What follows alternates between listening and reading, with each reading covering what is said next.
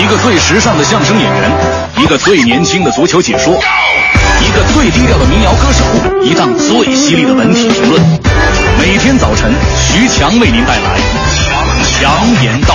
今日文娱知多少？欢迎收听《强言道》。大家好，我是徐强。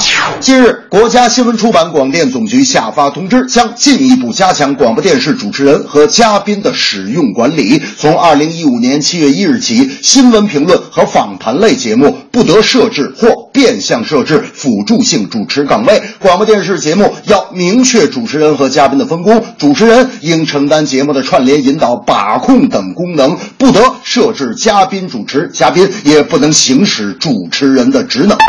就拿江苏卫视的《非诚勿扰》来说吧，规定一旦执行，定会对类似节目形成很大的影响。文件精神里也着重强调了关于主持人资质的要求和嘉宾的管理制度建设，目的其实就俩字儿：规范。我觉得电视台呀、对人民群众都有很大的影响。嘉宾主持在节目里确实有亮点，这个台也找，那个台也找，可一旦发现问题，后果将难以想象。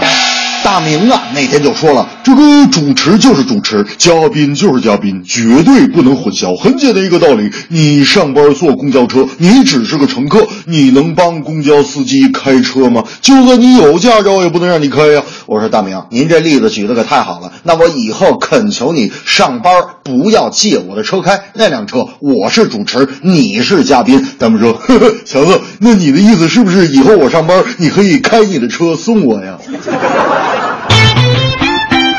近日，二零一五年加拿大女足世界杯八分之一决赛第二场比赛开打，凭借前锋王珊珊上半时第十二分钟的进球，中国女足一比零战胜喀麦隆，成功闯进前八。四分之一决赛，中国女足将对阵美国与哥伦比亚的胜者。比赛中，姑娘们九十分钟不知疲倦的奔跑，还有韩鹏血染赛场、头缠绷带继续比赛的场景，都深深感动着每一个中国人。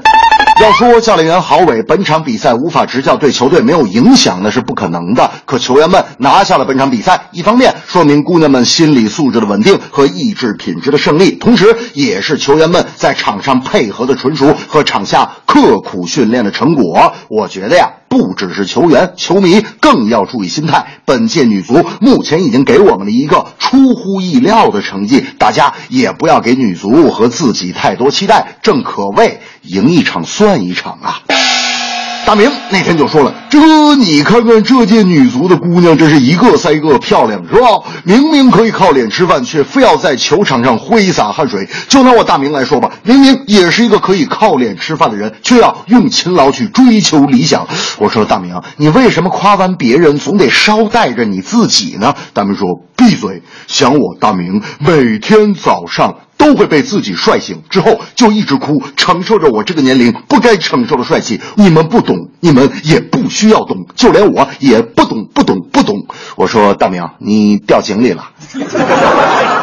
这正是最新规定，为电视嘉宾不能当主持。女足姑娘真叫棒，勇敢坚强有颜值。